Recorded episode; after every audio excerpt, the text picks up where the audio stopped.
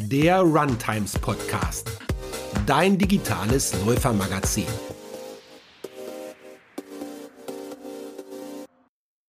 Ja, herzlich willkommen zum zweiten Teil des Gesprächs mit dem Laufreiseinhaber Nils Krekenbaum. Wer den ersten Teil des Gesprächs noch nicht gehört hat, der sollte das auf jeden Fall nachholen. Denn da ging es darum, wie es sich in Nordkorea läuft, was in Israel und Malta so besonders ist, wo die skurrilste Pasta-Party von Nils stattgefunden hat, wo Männer gern hinreisen und wo Frauen am liebsten Zeit verbringen, warum man bei dem Lauf auf der chinesischen Mauer unbedingt Handschuhe mitnehmen sollte, wo es Sojaeier und salziges Kraut als Streckenverpflegung gibt, wie man mit 80 Jahren noch fit und fröhlich durch die Welt rennt und welche Läufe in der Welt man wirklich mal erlebt haben muss. Ja, darum ging es im ersten Teil und jetzt geht es munter weiter.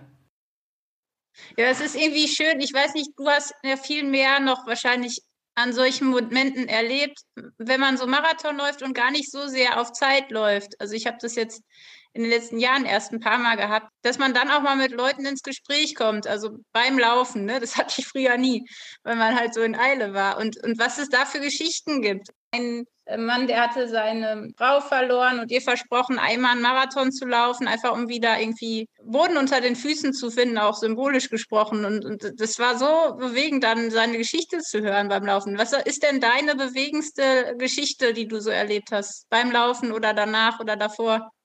Ja, also wie du, wie wir auch schon gesagt haben, ich laufe ja sehr viele Läufe und die meisten laufe ich ja im Genussbereich. Das heißt, ich erzähle dann ja auch mit unseren Gästen oder ich begleite sogar Gäste. Um jetzt das, ich nehme jetzt einfach mal den, die aktuellere Sache. Ich habe jetzt, ich bin ja im Mai in Vancouver, um da nochmal hinzukommen, und da begleite ich einen Sehbehindertenläufer, den Manfred.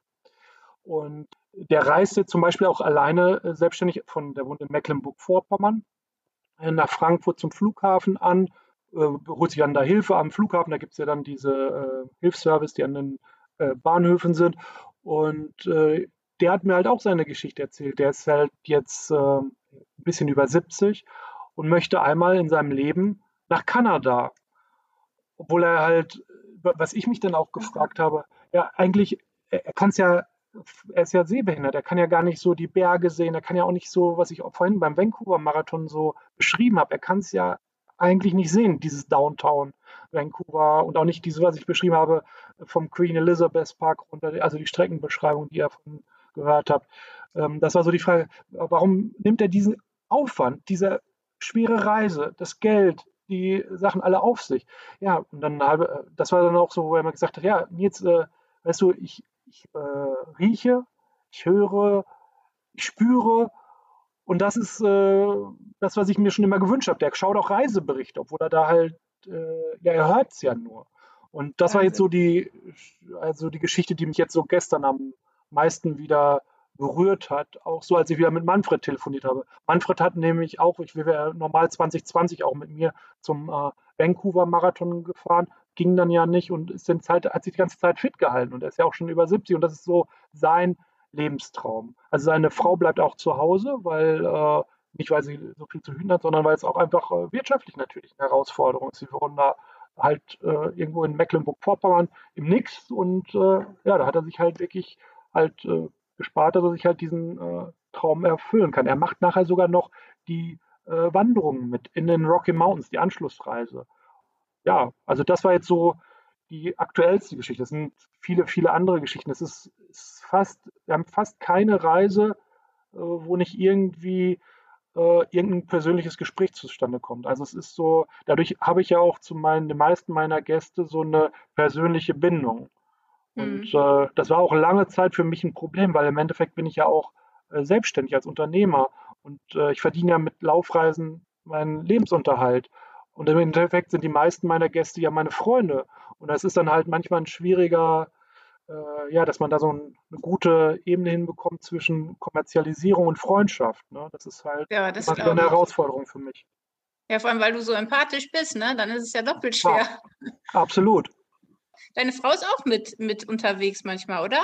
Äh, Jessica betreut schwerpunktmäßig halt äh, so unsere Eventreise, weil wir ja auch äh, drei Kinder haben. Sie macht halt äh, komplett, wir sind die offizielle Meldestelle für den Berlin-Marathon. Da bringen wir halt sehr viele äh, Ausländer, halt aus unterschiedlich, aus China, aus Israel, aus arabischen Ländern, aus USA, bringen wir halt nach Berlin zum Berlin-Marathon. Natürlich auch ein paar Deutsche, klar, und Österreich und Schweizer und äh, halt äh, den New York Marathon. Da sind wir auch offizielle Meldestelle und den New York Halbmarathon, genau. Also sie betreut die Eventreise, sie macht mehr so diese, ja, wir nennen dieses Eventreisen und ich mache mehr diese Erlebnisreisen. Und dadurch bin ich ja auch mehr unterwegs, also auf Reisen unterwegs, ja. ja wie kriegt ihr das hin mit Kindern und so? Also ich meine, das muss man ja auch erstmal schaffen. Also hast ja, du da irgendwie halt Tipps, wie man laufen und, und immer weg sein irgendwie und Kinder und Frau, ich meine, ihr seid ja doch alle zusammen, scheinbar. Ja, es ist halt, äh, wir haben natürlich seit 2012 haben wir uns überlegt, ortsunabhängig arbeiten zu können. Das mhm. heißt, äh, ich arbeite auch, wenn ich auf Reisen bin, abends. Also es gibt Menschen, die bekommen Rechnungen aus äh, Kirgistan, ohne dass sie es wissen. Oder ihre Reiseunterlagen wurden äh, mit Blick auf den Mount Robson hergestellt. Vielleicht sollte ich das mal als Untertitel hinschreiben. Ja, das ist eine gute Idee, Ihre Reiseunterlagen ja. wurden mit dem Blick auf den Mount Robson hergestellt. Vielleicht direkt noch ein Foto mitschicken. genau. Also es ist so, ja. wir haben natürlich und unsere Arbeitszeit haben wir immer schon sehr flexibel gehalten. Das heißt, wir haben mhm. selbstständig, jeder weiß, der selbstständig ist. Im Endeffekt ist es egal, wann du es erledigst, nur dass es erledigst. Und darum mhm. schreiben wir halt immer, wenn ich dann abends halt eine ruhige Minute habe im Zimmer, dann nehme ich mir nochmal meinen Laptop und äh, ja, schreibe dann vielleicht nochmal zwei, drei, vier, fünf Buchungsbestätigungen oder buche Flug oder ja, was man so alles so tut. Ja, und deine Kinder, laufen die auch schon oder äh, machen die was ganz anderes? Also meine Kinder waren alle schon mit in New York. Unsere kleine Tochter war jetzt zum ersten Mal mit in New York beim Halbmarathon. Die anderen beiden waren auch schon mit in New York. Maria und Louis waren auch schon mit in äh, Russland, sind auch schon, Maria ist schon den 10-Kilometer-Lauf mit mir gelaufen, läuft auch immer noch. Louis ist zum Beispiel auch schon in Kambodscha den äh, Angkor Wat 10 Kilometer Lauf gelaufen. Also die laufen schon alle so. Also 10 Kilometer schaffen die ganz gut auch und so um eine Stunde laufen sie die 10 Kilometer. Super, ist ja super. Ja, ja, sind fitte. Also die, wir laufen ja schon immer, die denken halt, jeder läuft. Das ist ja dieser Spiegeleffekt. ja. Laufen alle Menschen laufen. Gibt es Menschen, genau. die nicht laufen? Kenne ich nicht. Kennst du die? Super. So ja. muss es sein. Sag mal, du hast gerade Berlin und New York also beschrieben. Also für mich ist Berlin ja so ein Lauf und für viele, wo, wo die Massen an den Straßen stehen und man irgendwie so dieses, diese Party, äh, dieses Party-Feeling hat. Äh, du sagtest aber, New York ist da noch krasser. Ähm, ja. Deutlich ja, krasser, ne? Deutlich. Also es sind zwei Paar Schuhe. Also ich bin 2019 im September Berlin gelaufen und im November New York. Also ich hatte den direkten Vergleich. Man muss natürlich sagen, 2019 war in Berlin schlechtes Wetter. Es hat geregnet, es war besonders schlechte Stimmung. Mhm. Aber äh, das Wetter 2019 war in New York gut. Gut, das Wetter war besser. Aber ich hatte auch schon mal bei Regen. Also ich bin auch New York Marathon schon bei Regen und Sturm und richtig schlechtem Wetter gelaufen. Selbst da war in New York waren die Leute mit Cape Star, die standen an der Strecke. Stellt euch das vor, also ich habe ja, wenn man so Berlin nimmt, das Doppelte vom Publikum, was in Berlin ist, mindestens. Wahnsinn. Wahnsinn. Also es ist eine andere Liga. Außer natürlich ja. in Williamsburg. Williamsburg ist ja dieser, wo die äh, orthodoxen Juden sind, die äh, ignorieren die Marathonveranstaltung, aber das sind nur drei, vier Kilometer, äh, wo man durch Williamsburg läuft. Und, aber danach ist wieder Stimmung pur, umso mehr. Mhm. Was denken so die Leute über Deutsche? Also du sagtest ja schon, wenn du im Dortmund-Trikot unterwegs bist, kriegst du auch dann immer Feedback, weil die Leute das zuordnen können. Ähm, ich frage deswegen, weil ich das auch sehr spannend finde im Ausland, was die Leute so Bild haben von uns Deutschen. Was ist so das Bild und was war für dich vielleicht da besonders ähm, kurios oder schön oder spannend? Ja, also es ist sehr unterschiedlich. Es ist wirklich, die Nationen äh, sehen uns sehr unterschiedlich. Also was, wo sie uns alle gleich sehen, ist, äh, wir sind alle immer pünktlich. Und das ist aber gut, wir Läufer sind natürlich auch wirklich alle pünktlich, weil wir sind halt, Läufer sind Zeitmenschen. Das heißt, das äh, tragen wir auch in die Welt raus. Also das bekommen alle bestätigt. Dann, äh, dass wir Bier trinken. Das kriegen sie auch bestätigt. Die Läufer trinken zwar mittlerweile mehr alkoholfreies Bier, aber wir trinken Bier. Also das bestätigen wir auch. Ja, was die Asiaten denken, wirklich, dass wir viel Helene Fischer hören. Alle, also alle. also selbst mein nordkoreanischer äh, Guide kannte äh, dieses äh, Atemlos durch die Nacht. Und dann habe ich ihm noch den Text, dann, das gibt es auch von Helene Fischer, ich laufe Marathon. Die hat ja so ein Marathonlied. Das äh, habe ich ihm dann auch gesagt. Also das denken die von Helene Fischer. Und natürlich, was auch jeder kennt, Oktoberfest. Also das muss man so sagen. Äh, das sind so diese, äh, teilweise diese Klischees, die wir erfüllen. Natürlich Autos noch, Autobahn. Also aber das Bild der Deutschen ist von Grund auf, natürlich, es gibt natürlich ein paar Ausnahmen, aber ist von Grund auf eher positiv. Muss man Mhm. wirklich so sagen. Also die Länder, die ich so bereise, das wird vielleicht auf Mallorca, werden das vielleicht nicht alle so bestätigen, aber ich habe ja eher so andere Zielgebiete, wo halt eher Deutsche hinreisen, die auch entweder kulturell, sportlich, weil wer reist denn nach Kirgisistan? Da reist ja jetzt keine Mallorca-Ballermann-Saufgruppe hin. Ne? Das muss Nee, man ja nee, mal sagen. Das bleibt ja zum Glück den Kirgisen erspart. Und dadurch, und die Leute, die halt nur dahin reisen, sind entweder naturinteressierte Menschen, äh, kulturinteressierte Menschen. Das sind andere Typen Menschen. Da, die, so, da kannst du auch nicht, äh, also daher bekommen die eher so ein sehr gutes Bild von Deutschland, weil die halt Mhm. solche Deutschen kennenlernen. Und Ja. äh, ich hoffe immer nur, dass es so bleibt. Dass, dass sich da nicht Ja. irgendwie unsere, unsere schrägen Deutschen hin verirren. Aber die Wahrscheinlichkeit ist ja sehr groß, dass da halt eine Einspur-Autobahn in die bekannten Zielregionen stattfindet. Und du sagtest ja, in, in New York, also in, in ähm, Amerika, äh, ist, ist wahrscheinlich das Lauffieber besonders groß, in Kanada ja vielleicht auch, aber würdest du das so sagen? Also ist Amerika die laufverrückteste Nation oder gibt es irgendein Land, das dich überrascht hat? Ich weiß nicht, Japan, laufen die auch viel? Oder also, Ja, also- so Länder, die besonders laufverrückt sind? Äh, natürlich, also die Länder, die du gesagt hast, auf jeden Fall. Natürlich ungewollt. Es ist eins der lauffreudigsten Völker sind natürlich die Afrikaner. Das liegt Ja, natürlich stimmt. an der schlechten Infrastruktur. Ne? Das muss man mal so sagen. Ob du jetzt Marokko alleine nimmst, die besten Läufer sind da, weil äh, die Kinder müssen morgens relativ weit zur Schule gehen. Äh, der Bus fährt nicht regelmäßig, das heißt, man läuft zur nächsten äh, äh, Haltestelle und dadurch sind diese kleinen Volksläufe auch in Marrakesch und so sehr gut besucht. Ne? Das muss man erstmal sagen. Das wird nicht so kommuniziert viel, aber die, das ist eine, äh, Marokko zum Beispiel ist die Läufernation und die haben super Läufer allein in der Breite. Und äh, jetzt, um auf Nordamerika zurückzugehen, natürlich sind die Läufer laufverrückt, das kann man schon so sagen. Was da halt auffällig ist, da kannst du dir mal nachschauen, zum Beispiel jetzt auch bei Vancouver, New York, die Marathons, also die ganzen oder viele nordamerikanische Marathons sind bei der Marathondistanz mehr Frauen mittlerweile als Männer.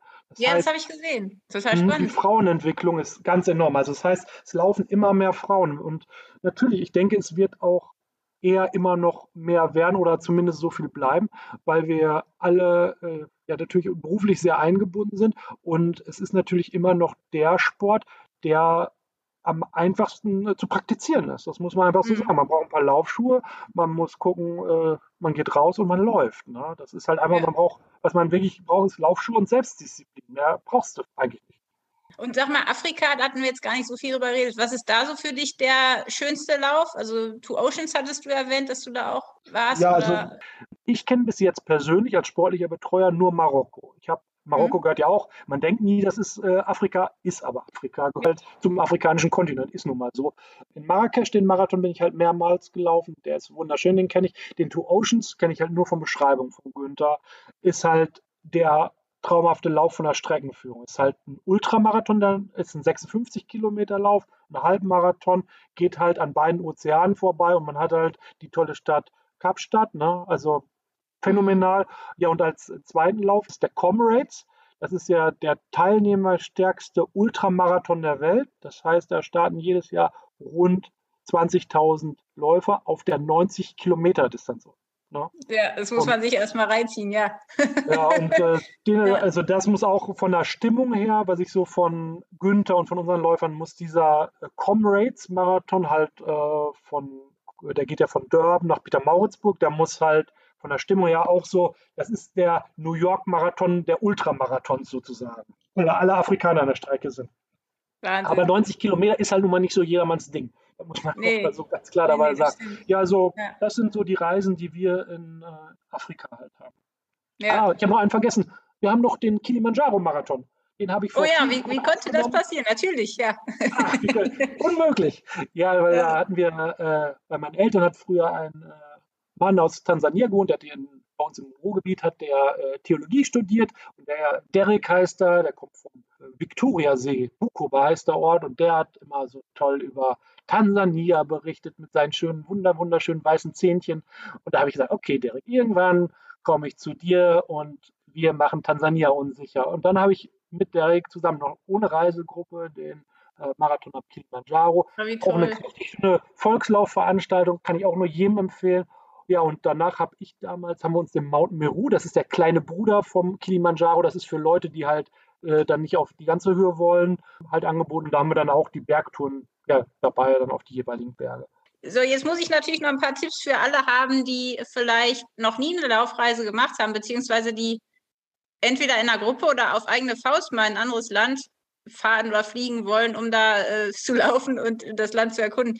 Was denkst du denn, ähm, ist wichtig, also jetzt gerade in der Planung, zum Beispiel klimatisch. Also wenn ich jetzt äh, irgendwo in Afrika laufen will, muss ich mich ja vorbereiten. Was, was machst du denn oder was rätst du, um sich klimatisch vorzubereiten?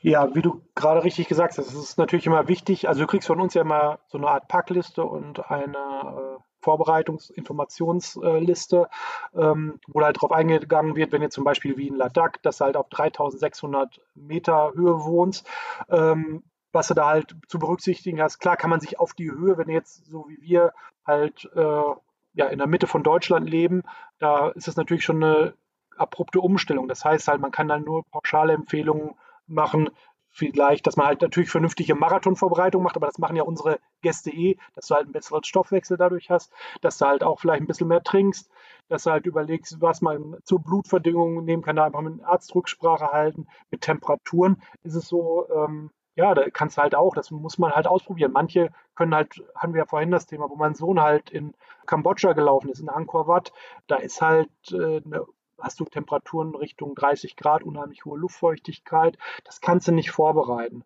Da kannst du halt wirklich nur gucken, dass du rechtzeitig anreist. Das sagen wir den Leuten auch. Dann äh, sagen wir halt, dass sie vernünftig trinken, dass sie gucken auch, dass sie halt ja nicht zu schnell laufen, dass sie auf die Herzfrequenz achten. Das sind solche Sachen, wo man die Leute darauf hinweisen kann. Aber richtig darauf vorbereiten, also dass du so sagst, äh, ich bereite mich auf die Temperatur vor und ich laufe jetzt in der Sauna. Es gibt ja solche Sachen. Natürlich kann man das machen. Aber das empfehlen wir jetzt keinen, weil wir halt dann eher empfehlen, dann lauf halt einfach langsamer, genieß es. Ähm, das ist ja eh auch die eine Sache, wenn du jetzt zum Beispiel einfach mal eine Erkältung kriegst, du hast dann so eine Reise gebucht. Eine Erkältung solltest du, wenn die ein bisschen stärker ist, vielleicht auch nicht unbedingt einen Marathon laufen. Oder du solltest auf gar keinen Fall einen Marathon laufen. Dann kannst du aber eventuell trotzdem vielleicht noch zehn Kilometer marschieren oder spazieren. Das ist im mhm. Endeffekt wichtig ist, glaube ich, dass man bei den meisten Laufreisen den Fokus auf das Erlebnis der Veranstaltung setzt und nicht auf den Wettkampf. Also dass man den, den Punkt Wettkampf am besten ausblendet, sondern mehr halt wirklich auf dieses Erlebnis richtet und dann halt sich auch noch die Option im Hinterkopf hat. Hey, wenn ich nicht fit bin, das ist, geht die Welt davon nicht unter, wenn ich anstatt den Marathon den halben laufe oder anstatt den halben den Zehner. Und wenn ich den Zehner nicht laufe, wenn ich den marschiere, ist das für mich persönlich immer noch gut, weil ich habe das Land, ich habe die Menschen, ich habe die Veranstaltung kennenlernen dürfen. Und das ist für mich äh, das Entscheidende. Und das äh, versuche ich auch genauso, wie ich dir das jetzt gerade äh, gesagt habe, so kommuniziere ich das meinen und unseren Gästen halt auch immer, dass da halt einfach der Fokus richtig ausgerichtet wird. Und das, denke ich, ist die beste Vorbereitung für jede Laufreise. Ja, das ist, ist äh, wirklich schwierig. Ne? Also ich, ich kenne mich ganz gut, wenn ich mir was in den Kopf gesetzt habe und dann eben nicht das machen kann, das ist klar, dann ist man nicht flexibel genug. Ne? Dann hat man sich so auf was gefreut und, und ist mit allem anderen, zufrieden. Absolut. Ja. Hm, ja. Ich kenne das Gefühl selber, aber es ist, äh, dass wenn man lange glücklich und gesund laufen möchte, die einzige Option. Guck mal, ich bin den Ladakh, da diese Kadung Larschen, zweimal gelaufen. Beim ersten Mal war ich äh, war ich beim Start, da waren wir nur zwei Deutsche. Da wären wir die ersten Deutschen gewesen, die gefinisht haben. Wir haben gefinisht, aber nicht in dieser Zeit, weil ich irgendwann gemerkt habe, Nils, wenn du jetzt weiterläufst, das, dann machst du deinen Körper kaputt. Das geht nicht. Mhm. Du musst marschieren. Und so habe ich die Sache, Veranstaltung und äh, zum Glück der Wolfgang, der mit mir gelaufen ist, hat das genauso gesehen. Da haben wir gesehen, ey, wir haben uns, schaffen es einfach nicht. Und dann mhm. ist es halt einfach wichtig, dass man da das Selbstbewusstsein hat und auch äh, die Reife, dass man sagt, hey, es gibt danach, danach gibt es auch noch was. Und ich ziehe das für mich durch. Für mich habe ich den gefinisht. Das haben die in Indien erst nicht so gesehen. Also der ja von der Armee organisiert und haben gesagt, nein, die kriegen keine Medaille, die beiden. Die sind zwar marschiert, aber die haben die Zielzeit nicht angehalten. Aber irgendwann haben sich dann die nochmal zusammengesetzt, halt äh, irgend so ein Lieutenant Corporal hat entschieden, doch, die beiden Deutschen kommen nicht in die Ergebnisliste, kriegen die Medaille. Dann haben wir die mhm. Medaille bekommen. Und dann hatten wir das auch, also ich hatte das für mich gefinisht trotzdem, die Veranstaltung. Aber trotz alledem, wie du gerade gesagt hast, habe ich auch den Ehrgeiz. Ich wollte es schaffen. Mhm. Und ich habe mich dann noch mehr vorbereitet und bin dann halt zwei Jahre oder drei Jahre später nochmal an den Start gegangen und habe es dann auch geschafft. Das ist dann halt gut. Manchmal muss man halt mehr Anläufe nehmen. Aber wichtig ist trotz alledem, dass man für sich die Sache, die man angefangen hat, so zu Ende bringt, dass sie auch für einen, dass man nichts kaputt macht und dass man trotzdem mit sich und dem Rest im Einklang ist. Ich denke, das ist, und da sollte man sich vorher auch schon mal Gedanken drüber machen. Was ist, wenn? Und das auch mhm. schon mal durchspielen. Aber natürlich danach wieder den Fokus auf das wahre Ziel setzen. Aber den Plan B, denke ich, der sollte in äh, jede, ja, in jedes Läufertäschchen gehören sozusagen. Also ich glaube, das wird uns viel Ärger ersparen, wenn wir langfristiger dann, also es ist das Blöde, dass man dann nur für den Moment lebt und vergisst, dass es morgen auch noch gibt, ne? Und dass man ja Absolut. echt, wie du, wie du beschreibst, die, die 80-jährigen Betreuer bei euch, so will man ja eigentlich auch werden, aber man lebt komplett nur für jetzt und heute, ne? Das ist komisch. Absolut. Also mir ist, mir ist ein guter Rat wenn wir jetzt so das Jahr sehen, also da würde ich gerne noch von dir wissen, im Frühjahr, im Sommer, im Herbst und im Winter, wo würdest du sagen, sollte man pro Jahreszeit auf jeden Fall mal hin? Man kann jetzt nicht vier Reisen im Jahr machen, das ist schon klar, aber jetzt einfach nur, dass man das mal im, im Blick behält. Wo ist es am schönsten, zu welcher Jahreszeit? Also ich war ja jetzt gerade auf Malta. Malta machen wir seit, es eine der ersten Reisen, die Bernhard eingeführt hat.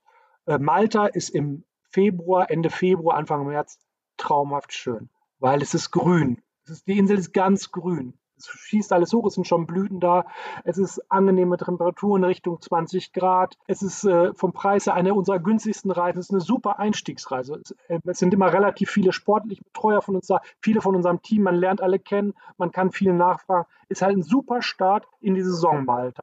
Und im Herbst haben wir genauso lange schon Zypern. Zypern ist genau das Gleiche. Äh, da ist halt einfach auch so Ende der Saison. Es ist auch noch um die 20 Grad. In Deutschland so langsam äh, der Winter kommt, es fallen die ersten Schneeflocken und ja, also da würde ich halt jedem empfehlen, also Anfang, um uns kennenzulernen, die beste Laufreisen kennenlernreise ist Malta, aber auch haben wir ganz viele Wiederholungstäter. Ich hatte dieses Jahr zwei Leute dabei, die schon zum zehnten Mal mit uns auf Malta äh, waren. Ja, und im Sommer da würde ich halt, da haben wir so unsere schönen Reisen, was gern genommen wird, ist so eine Tromsø, also eine Norwegen-Reise. Äh, der Mitsommer dort ist halt, das ist halt so, ja, eine ganz tolle Reise. Also das würde ich so den Menschen mit als Tipp geben. Jetzt ist es ja so, nach dem Marathon ist man ja vor allem jetzt, wenn ich das von dem Great Wall Marathon höre, ziemlich fix und alle. Und dann muss man ja auch erstmal wieder die Kraft finden, noch irgendwelche äh, ja, kulturellen Sachen, Sehenswürdigkeiten sich anzuschauen, was ihr ja wahrscheinlich dann auch bei den Reisen noch macht. Wie sieht das mit Regeneration aus? Du sagtest vorhin schon, es ist unterschiedlich auch mit Saunen und in, in See springen. Was ist denn die schrägste Regenerationsmaßnahme, die du bei deinen Läufen erlebt hast und was macht ihr so? Weil es gibt ja wahrscheinlich nicht überall dann Möglichkeiten, schnell wieder ähm, ja, die Muskeln zu, zu erholen. Ja, also was wir natürlich machen, wichtig ist, das wissen wir alle, dass wir gucken, dass das Laktat aus den Beinen kommt. Und äh, dementsprechend bieten wir meist am nächsten Morgen halt äh, so ein Footing an. Das heißt im Endeffekt, dass wir langsam ein bisschen gehen oder langsam traben, dass wir einfach wieder in Schwung kommen. Dann unsere Standortreisen, da sind meist äh, Schwimmbäder. Das heißt, da haben wir Hallenbäder oder äh, draußen Pools. Das heißt, da gehen wir mit den, bieten wir den Leuten an, dass wir schwimmen gehen. Dann bieten wir natürlich auch im Endeffekt äh, Mobilisationsübungen an, also im Rahmen von einer Trainingseinheit nach unserem Footing, ähm, Kraftübungen, solche Dehnungsübungen, das machen wir dann halt mit den Gästen. Um jetzt auf die schrägste Sache einzugehen, die ist in Kirgistan. Da sind oberhalb vom Isikul warme Quellen. Wir gehen dann in so eine oh. warme Quelle. Ja. Mit so 40 Grad warm. Da setzen wir uns rein und das ist, tut wirklich richtig gut. Obwohl man ja eigentlich sagt, nach einer Belastung sollte man in kalten gehen, was ja auch von Grund auf richtig ist. Allerdings mhm. kann ich sagen, 40 Grad, 10 Minuten in so einer schwefelhaltigen Quelle, super. Also wir müssen alle mal nach Kirgisistan. Ich glaube, das ist, das ist ja. so der, der. Ja, also äh, ich möchte auch, dass äh, den Podcast werde ich dann auch äh, der Anara, das ist äh, meine Partnerin, also meine Geschäftspartnerin in äh, Kirgisistan.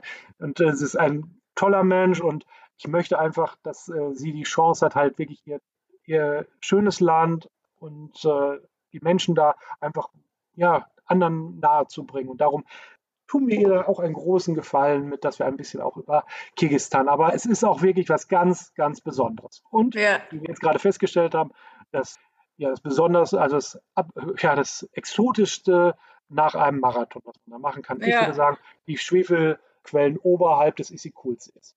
Gibt es noch einen Trend für 2022, den wir auf dem Schirm haben sollten? Als erfahrener äh, Reisender, gibt es da irgendwas, was kommt, was noch keiner so äh, Auch für dieses Jahr habe ich äh, nichts. Also wir haben ja eigentlich unser Programm von 2020 nochmal komplett aufgelegt, bis auf einige Ziele, die halt einfach zurzeit nicht möglich sind.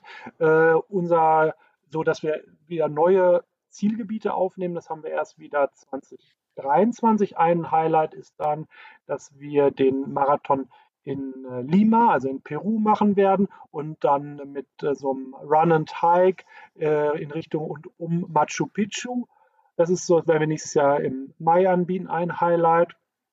Ja, ansonsten haben wir eigentlich unsere, unsere Klassiker im Programm. Und natürlich, ja. was wir immer mehr haben, weil unsere Gäste ja zum Glück so schön alt werden, wir haben halt auch immer mehr diese Run and Hike, also diese Lauf- und Wanderreisen. Das ist äh, der bei uns immer die letzten fünf Jahre immer stärker wird, weil zum Glück unsere Läuferinnen und Läufer schön alt werden. Ja, wunderbar.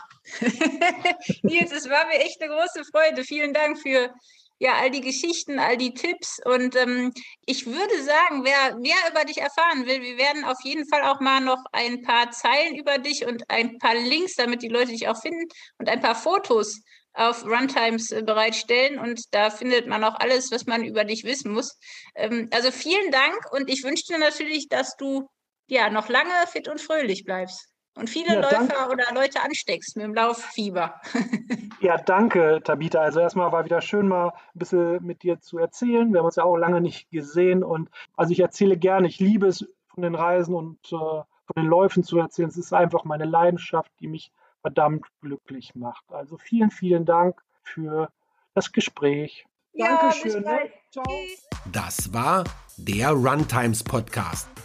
Spannende Laufgeschichten Trainingstipps und Workout-Videos gibt es auf unserer Webseite run-times.de oder in unserem YouTube-Kanal.